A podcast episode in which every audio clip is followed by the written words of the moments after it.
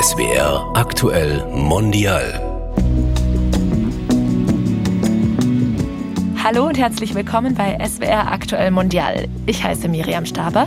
Und ich bin Susanne Babila. In der zweiten Folge unseres Podcasts zum 18. SWR Medienforum sprechen wir mit Palwascha Azmeray und Thi Huang Hawu.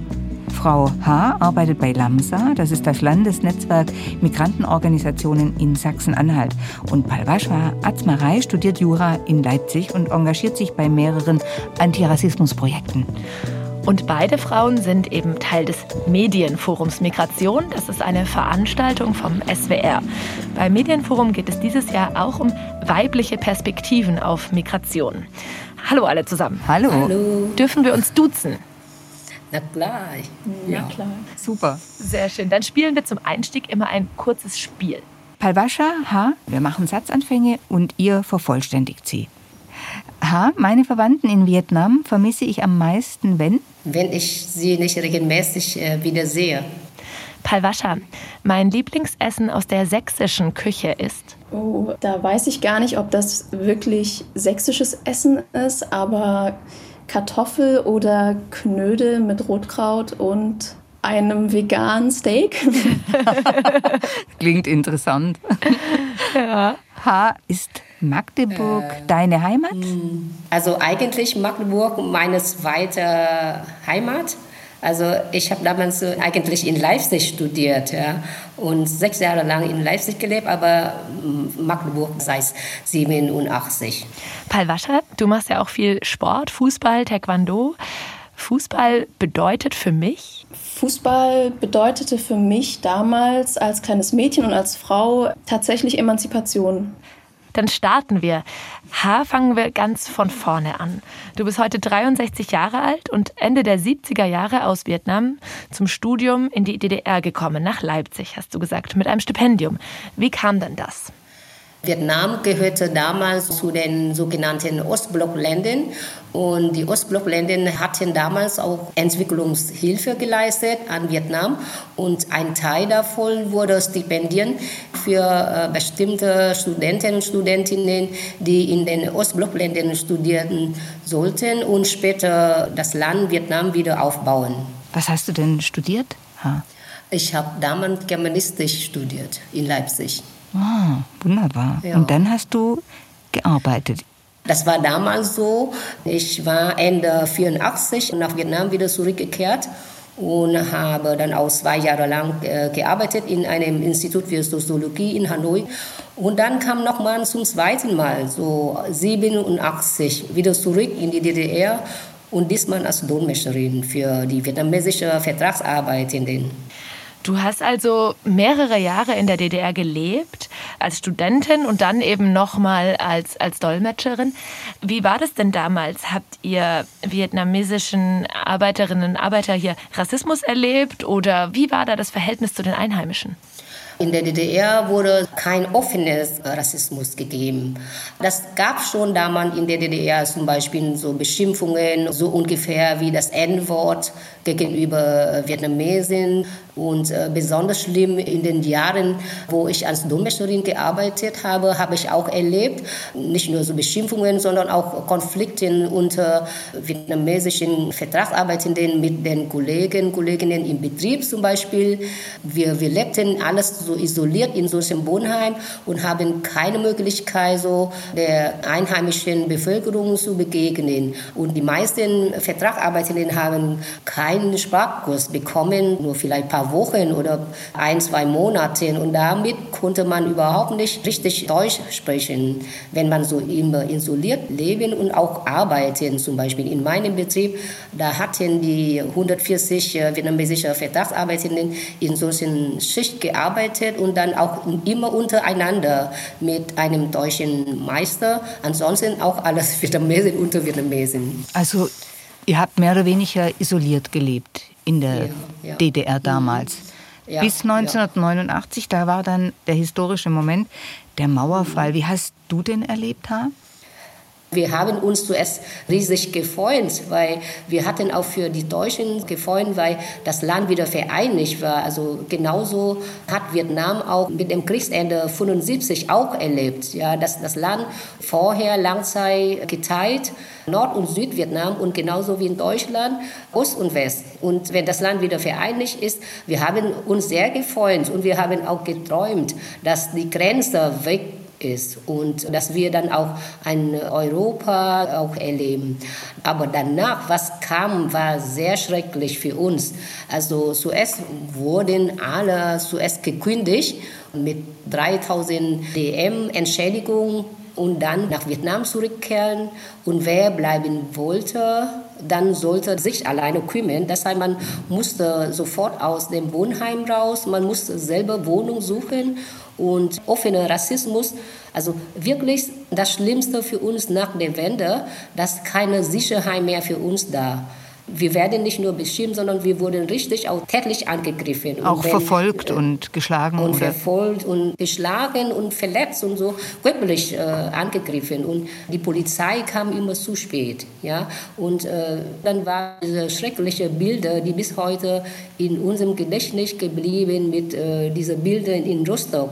Äh, diese Wohnheim von Vietnamesen in Rostock, dann in brennenden, diese brennenden Feuer und Menschen standen vor dem Wohnheim und haben geklatscht.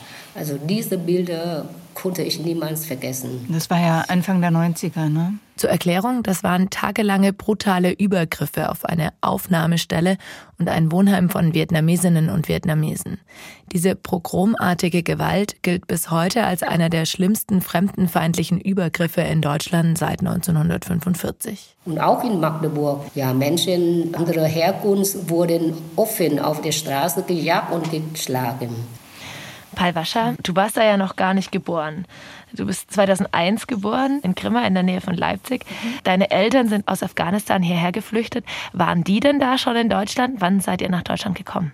Meine Eltern sind 1997 nach Deutschland gekommen. In der Zeit gab es in Afghanistan, vereinfacht gesagt, einen Machtkampf zwischen dem damaligen kommunistischen Regime und den Taliban. Dein Vater war Leutnant bei der Armee. Und er war auch Mitglied der DVA, das war die Demokratische Volkspartei Afghanistans. Und der damalige Präsident in Afghanistan war Najibullah, der war ein kommunistischer Politiker. Und damals sind die Taliban in Kabul einmarschiert und haben die Macht übernommen. Sie haben den Präsidenten umgebracht. Und in der Zeit danach hat die Taliban dann Mitglieder dieser Partei, der DVA und Offiziere haben sie verfolgt. Sie haben sie erschossen, gefoltert.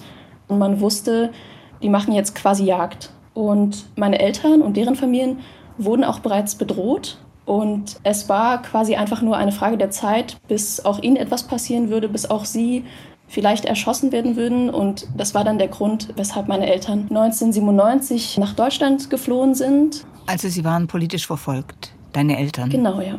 Und du selbst, warst du dann jetzt später auch mal in Afghanistan? Ich selbst war leider noch gar nicht in Afghanistan, weil die unsicheren Zustände das leider einfach nicht zulassen. Äh, mein ältester Bruder war, meine anderen zwei Geschwister und ich aber bisher noch gar nicht. Wie war das denn für dich, in Ostdeutschland aufzuwachsen? Eure Familie hat eben in Grimma gelebt. Wie war das da? Da würde ich unterscheiden zwischen damals und heute damals in Ostdeutschland aufzuwachsen, in so einer kleinen Stadt im Muldentalkreis, das war schon noch mal anders als jetzt. Da gab es damals wenig Kontakt zu migrantisch gelesenen Menschen. Es gab schon viel offenkundigen Rassismus. Es gab sehr starkes Othering. Und es gab beides. Es gab einmal diese sehr negative Art von Rassismus, dass man beleidigt wurde, dass man irgendwie nicht als ebenbürtig gesehen wurde. Ich bin auch einmal mit einem Kindheitsfreund durch den Park mit dem Fahrrad gefahren und habe da zehn Neonazis gesehen und die haben dann einen Hund auf uns gehetzt. Wahnsinn. Mhm. Und andererseits gab es aber auch diesen positiven Rassismus, den wir damals erlebt haben. In meiner Familie, wir hatten alle gute Noten, wir sind alle sportlich. Wir haben aber nicht lange in Grimma gelebt. Wir sind dann 2010 nach Leipzig umgezogen. Da ist es nochmal anders gewesen. Leipzig ist eine größere Stadt. Hier gibt es mehr Leute aus verschiedenen Ländern. Es gibt irgendwie mehr Kontakt auch zu migrantisch gelesenen Personen. Und hier habe ich dann viel mehr noch als in Grimma diesen positiven Rassismus erlebt. Kannst du ein also, Beispiel machen? Ich habe da auch mal Dinge gehört wie, ja, Leute wie euch haben wir gerne hier. So als müsste man sich quasi das Recht verdienen, hier zu sein und als würden das nur Leute verdienen, die irgendwie gute Noten haben oder akademisch besonders begabt sind oder sowas. Palvascha, du bist ja jetzt ja. erwachsen, eine junge Erwachsene, 22 Jahre, und jetzt engagierst du dich in verschiedenen Antirassismusprojekten. Da spielen ja diese ganzen Vorfälle sicherlich eine große Rolle, dass du jetzt so aktiv bist. Was machst du denn da? Es gibt drei Projekte, an denen ich jetzt mitarbeite, beziehungsweise zwei Projekte. Das eine Projekt, da habe ich letztes Jahr mitgemacht, das heißt Mikopa. Das steht für Menschen und Institutionen, für Kommunikation und Partizipation. Und das ist ein Projekt, das sich für die Sichtbarmachung der postmigrantischen Gesellschaft, in der wir ja jetzt schon leben, in der medialen Öffentlichkeit einsetzt. Dann arbeite ich gerade ehrenamtlich bei AFGIT. Das ist das Afghanistan-Forum in Deutschland. Und mit AFGIT wollen wir die afghanische Community stärken hier in Leipzig. Da gibt es Workshops für Afghaninnen, die schon lange hier sind oder die neu gekommen sind. Denen wird dann zum Beispiel in Workshops das politische System erklärt. Es gibt Workshops zur Aufklärung bezüglich Sexismus für die Frauen. Es gibt wissenschaftliche Veranstaltungen, wissenschaftliche Beiträge. Es gibt aber auch kulturelle Veranstaltungen mit Musik und Lesungen von afghanischen AutorInnen. Und es gibt auch die Möglichkeit, dass man den Leuten, die vor kurzem hergekommen sind, bei diesen ganzen bürokratischen Dingen unterstützt. Dieser ganze Papierkram, wenn man beispielsweise seine Abschlüsse anerkannt bekommen möchte. Und dann lasse ich mich zurzeit noch bei der Refugee Law Clinic in Leipzig zur Rechtsberaterin ausbilden. Ah. Warum machst du das? Das sind ja sehr viele Projekte. Du hast gerade erklärt, um was es geht, aber was ist, was ist deine persönliche Motivation, da deine, deine Zeit und deine Energie auch reinzustecken? Warum ist dir das wichtig? Ja, vor allem, das sind ja auch sehr unterschiedliche Engagements, die du da machst. Ich habe damit in meiner Jugend angefangen und das hat sich damals einfach für mich richtig angefühlt. Also ich habe da damals nicht so viel drüber nachgedacht. Ich habe nur gemerkt, es laufen Dinge nicht so, wie sie sollten. Es gibt Ungerechtigkeiten und es gab damals die Möglichkeit, sozusagen nichts zu tun und vielleicht auch dieses Ohnmachtsgefühl zu haben. Und es gab für mich die Möglichkeit, mich zu beteiligen und mitzuwirken. Und das war für mich quasi der einzige Weg, weil das vielleicht auch mir geholfen hat damals, als ich Jugendliche war, diesem Ohnmachtsgefühl nicht zu erliegen. Hm. Und ha, also wir hören ja jetzt echt ganz gespannt zu, was Palwascha alles macht, aber du bist ja auch wahnsinnig engagiert und arbeitest bei LAMSA. Für was steht das jetzt ganz genau und was, was machst du da? LAMSA ist ein Landesnetzwerk von Migrantenorganisationen in Sachsen-Anhalt. Das ist ähm, ein Dachverband, aber der Verband äh, entwickelt sich sehr schnell. Also aktuell haben wir dann über 80 Mitarbeitenden. Kannst du uns ein paar Stichworte geben? Was sind denn das heute für Themen, mit denen sich Lamsa beschäftigt? Wir haben vier Fachbereiche, also einmal interkulturelle Bildung und Beratung. Darunter sind verschiedene Projekte, also hauptsächlich Beratungsstellen. Und äh, das machen wir Beratung und Begleitung für Eltern zum Thema Schule und Kita und Horst. Alles, was darum geht, dann wir bieten den Eltern so Beratung Infoveranstaltungen, zum Beispiel zum Thema Schule oder auch in Konfliktfällen in der Schule, Rassismus in der Schule, Mobbing, so verschiedene Sachen, dann, dass wir dann diese Chancengerechtigkeit in der Bildung für Menschen mit Migrationsgeschichte ermöglichen. Gleichzeitig wächst aber zum Beispiel die Zahl der Menschen, die zur AfD gehen und die die AfD wählen. Wie geht's dir denn dabei? Also ich meine, ihr engagiert euch, ihr macht euch, ihr sensibilisiert, ihr geht in die Schulen, ihr versucht, eure Themen gut rüberzubringen und Verständnis und vor allem Offenheit, Toleranz und Respekt einzufordern. Und gleichzeitig wächst die Zustimmung für eine Partei wie die AfD, die ja ganz klar gegen Ausländer hetzt. Wie geht's dir dabei? In der letzten Zeit haben wir auch damit bewusst bestimmte Projekte so zu initiieren. Also wir bieten dann Beratungsangebote an Migrantenorganisationen, also um diese Migrantenorganisationen zu empowern, damit sie auch politisch aktiv. Wir haben zum Beispiel in der letzten Zeit sehr viele Workshops und Regionalwerkstätte für die Migrantinnen und Migrantinnen organisiert, um aufzuklären, politische System in Deutschland, wie funktioniert das, wie auch diese Systeme aufgebaut? Und wo kann man sich engagieren, weil das ist wichtig für uns politische Teilhabe. Ja, also wir unsere Rolle zuerst als Hilfesuchenden. Jetzt ändert sich die Lage und wir, wir entwickeln uns selber von Hilfesuchenden zum Demokratieplayer. Und damit wollen wir dann diese AfD-Zuwachs, besonders in Ostdeutschland, so entgegenstellen. Und du engagierst dich ja auch noch im deutsch-vietnamesischen Freundschaftsverein und das schon seit 30 Jahren oder über 30 Jahren. Was ist denn da heute der Fokus? Das ist ja jetzt schon ganze Weichen her. Kommen immer noch viele Vietnamesen oder was macht ihr da? Der Deutsch-Vietnamesische Freundschaftsverein wurde gegründet von uns vietnamesischen Magdeburg im Jahre 92 als eine Antwort auf diesen offenen Rassismus nach der Wende. Und heute also wo die zweite Generation sehr integriert ist. Der Verein hat andere Aufgaben wahrgenommen, wie zum Beispiel Freizeitgestaltung für die vietnamesische Diaspora in Magdeburg oder wir pflegen unsere Kultur auch weiterhin und bieten zum Beispiel zweite Generation so vietnamesisch Unterricht, ja. Und der Verein ist immer noch sehr engagiert in dem Netzwerk der Migrantenorganisation hier in Magdeburg. Und ich bin selber auch Mitglied im Beirat für Integration und Migration in der Stadt Magdeburg und auch im Landesintegrationbeirat in Sachsen-Anhalt. Wie gesagt, ich bin schon immer eine Person, die engagiert bin. Wir wollen ja heute auch über das Thema weibliche Perspektiven auf Migration sprechen. Palwascha, du lässt dich als Rechtsberaterin für Geflüchtete ausbilden. Vor welchen spezifischen Herausforderungen könnte man denn sagen, stehen denn geflüchtete Frauen in Deutschland heute? Da ist es ja so, dass Frauen, Flinter, Queere auf der Flucht großer Gewalt, sexualisierter Gewalt ausgesetzt sind leider. Und dementsprechend, wenn geflüchtete Frauen dann hier in Deutschland sind, dann haben sie auch noch andere Dinge quasi außer irgendwelche Anträge und irgendwelche Formulare, die sie jetzt stellen müssen. Sie haben natürlich auch mit Traumata zu tun. Und andererseits zu BPOC-Frauen generell, Feminismus und Migration generell, ist es ja so, Feminismus ist per Definition die Gleichberechtigung aller Frauen.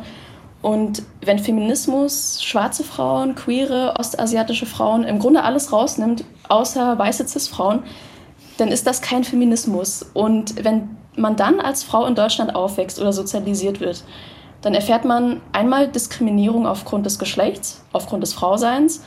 Wenn man dann aber auch noch eine Frau ist, die auch BPOC ist, die nicht als White Passing durchgeht, dann kommen noch andere Dinge auf einen zu. Dann erfährt man Mehrfachdiskriminierung. Da kommen zusätzliche rassistische Vorurteile, Stigmata, zum Beispiel dieses unzivilisierte, unzivilisiert sein, dumm sein, unterdrückt sein bei Frauen, die Hijab tragen beispielsweise, bei BPOC, Frauen, muslimisch gelesenen Frauen. Denkmuster, die ja auch noch aus der Kolonialzeit da sind. Und als Frau wird man sowieso schon als weniger kompetent wahrgenommen oder dargestellt im Verhältnis zu den männlichen Kollegen. Da hat man schon das Gefühl, mehr leisten zu müssen, mehr machen zu müssen, bis einem die Leistung anerkannt wird und dann als Frau mit Migrationsgeschichte oder als sichtbar BPOC-Frau in Deutschland muss man sich noch mehr anstrengen, sich noch mehr beweisen, hat das Gefühl, vielleicht noch mehr, man wird nicht akzeptiert, äh, das sind noch mehr Hürden, die dann auf einen zukommen. Und hat sich das für dich verändert und im Laufe der Jahrzehnte? Also jetzt sagen wir, du bist 22, aber wenn du zurückblickst auf deine Jugend und jetzt, würdest du sagen, da gibt es Fortschritte? Oder würdest du sagen, wir laufen da auf der Stelle und es geht nicht richtig voran. Wie ist das so deine Wahrnehmung?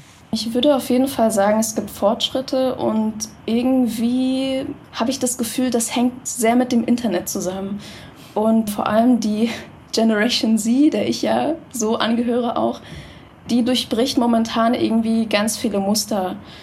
Und wenn man sich beispielsweise die muslimische Community oder muslimische Frauen im Internet auf TikTok anschaut, dann sind das nicht mehr nur Frauen, die auf ihr muslimisch Sein reduziert werden, sondern sie zeigen, wer sie außerdem sind. Also das Internet, Social Media, Instagram, TikTok, was auch immer, ist die Plattform, die gerade vor allem dieser Generation Z, BPOC-Frauen, muslimisch gelesenen Frauen irgendwie die Möglichkeit gibt, sich nicht mehr labeln zu lassen, sondern selbst zu sagen, wer sie sind. Das heißt, man hat es selbst in der Hand und wird ja, nicht mehr jetzt selbst. Momentan irgendwie schon. Man kann selbstbestimmter agieren.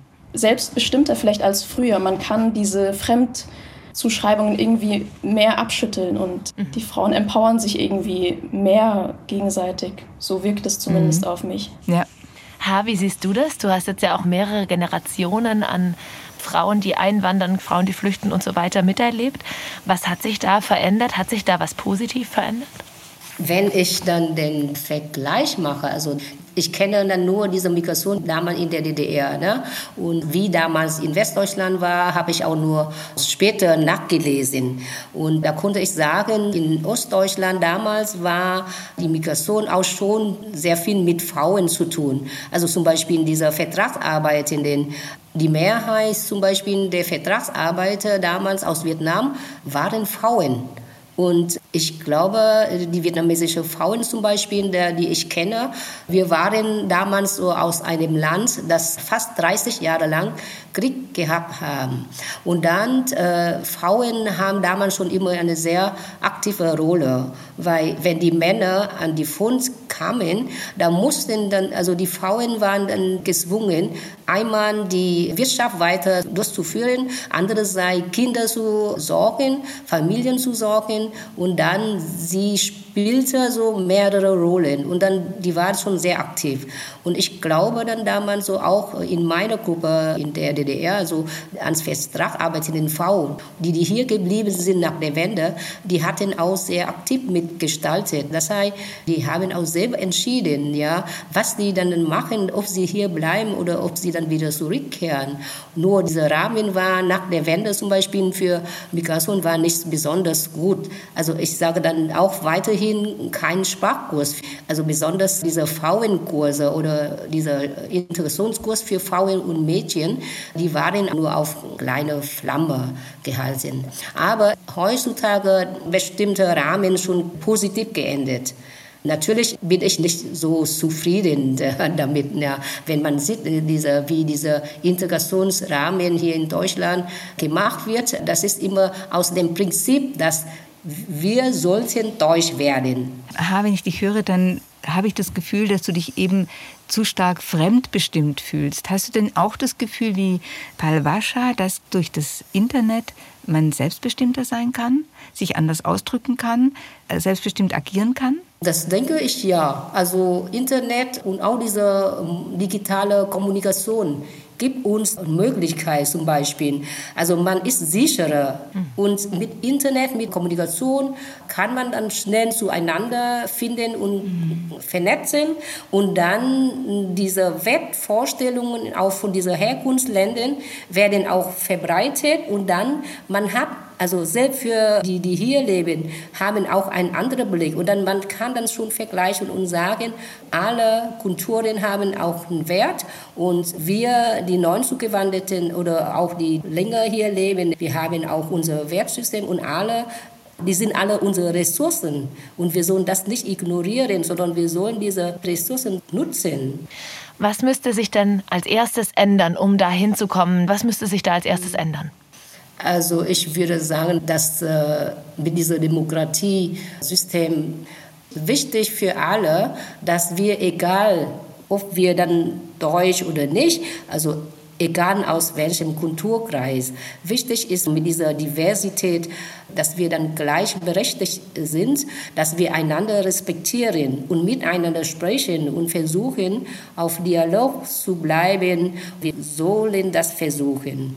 Wenn diese Grundlage geschaffen wird, dann können wir immer einen Weg finden, hier zusammenzuleben. Und Palwascha, was siehst du, was würdest du dir wünschen, was vielleicht jetzt umgesetzt werden sollte?